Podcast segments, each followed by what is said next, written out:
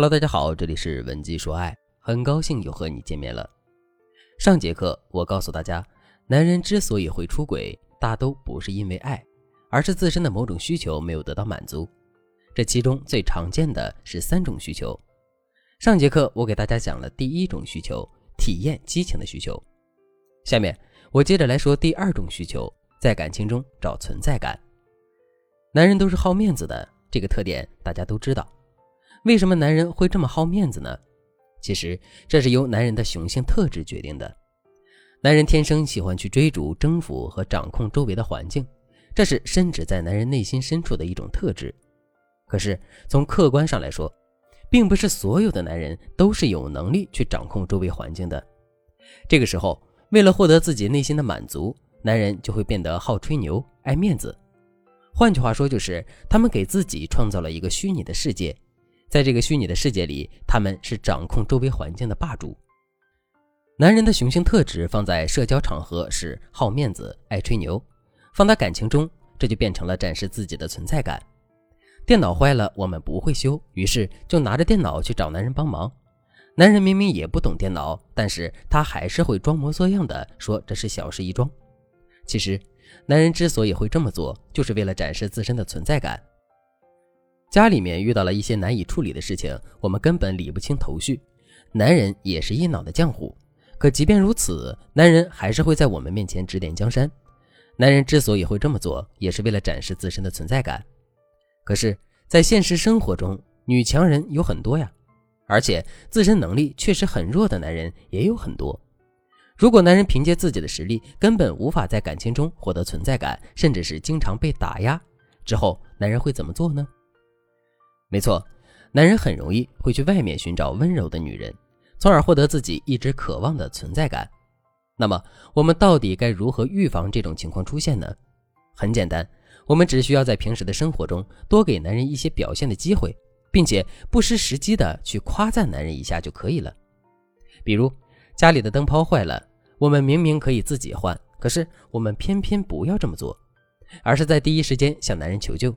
让男人帮我们解决问题。家里的马桶堵了，我们也不要自己处理麻烦，而是要把男人叫出来，告诉他我们真的没有办法了，还得让他出马才行。当然了，给男人机会让他表现自己，这还只是第一步。在这个基础上，我们还要不失时机的去夸赞男人。比如，男人把家里的灯泡换好了，这个时候我们就可以夸赞男人说：“难怪大家都喜欢高大帅气的男朋友呢。”带出去有面子，在家里还有安全感，真好。如果男人的个子并不高，你就不要这么说了，而是直接对男人说：“哇，你换灯泡的样子好迷人呀。”再比如，男人把堵住的马桶修好了，这个时候我们也可以对男人说一句：“你就像个超级英雄一样，总是在我遇到麻烦的时候及时出现。”这样一番操作下来，男人在感情里还会没有存在感吗？肯定就不会了。那既然如此，他肯定就不会去外面寻找温柔了。当然了，无论是给男人创造机会，还是恰到好处的夸赞男人，这都不是一件简单的事情。如果你想在这个方面有更多的学习和提升，可以添加微信文姬八零，文姬的全拼八零，来获取导师的专业指导。好了，说完了第二种需求，我们接着来说第三种需求——被懂得的需求。我的前半生，大家肯定都看过吧？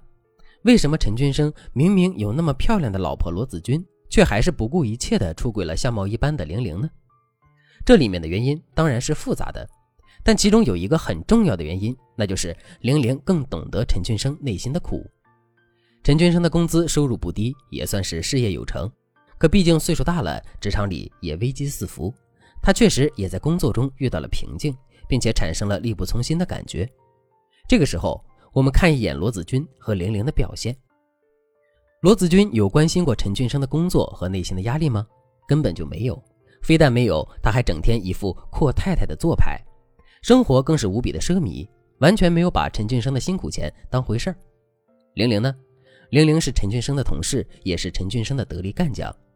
很多陈俊生摆不平的，或者是心烦意乱的事情，玲玲都能有效的帮到陈俊生。并且不失时机地关心陈俊生的心理压力和身体健康，这两者相比，陈俊生就会被玲玲诱惑住，这也就是一件不奇怪的事情了。我们要知道的是，男人在感情中都是有被懂得的需求的。在面对压力的时候，我们可以在实际上帮不到男人的忙，可我们必须要理解和懂得男人的压力和委屈。这份理解和懂得对于男人来说就是力量。可是，如果没有这份理解和懂得呢？男人肯定会觉得他一直都是在孤军奋战。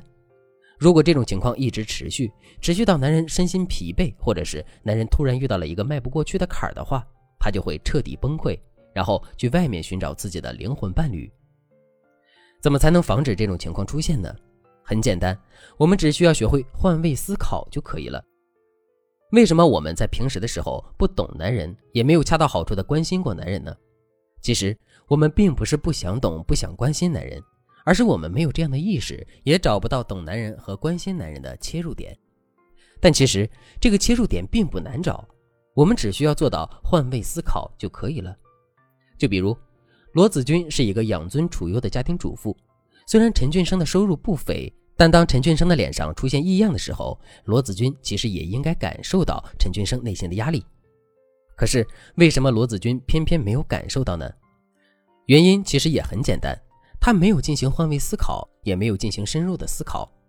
正是因为如此，他才没有把陈俊生脸上的异样当回事儿。其实，换位思考真的很简单，我们只需要把自己想象成伴侣，然后根据伴侣的反应去推测他有可能遇到了什么事儿，并以此为话题展开两个人之间的沟通就可以了。当然了，换位思考这件事不难做到，但想要换位思考有很好的效果，我们必须要有很强的同理心。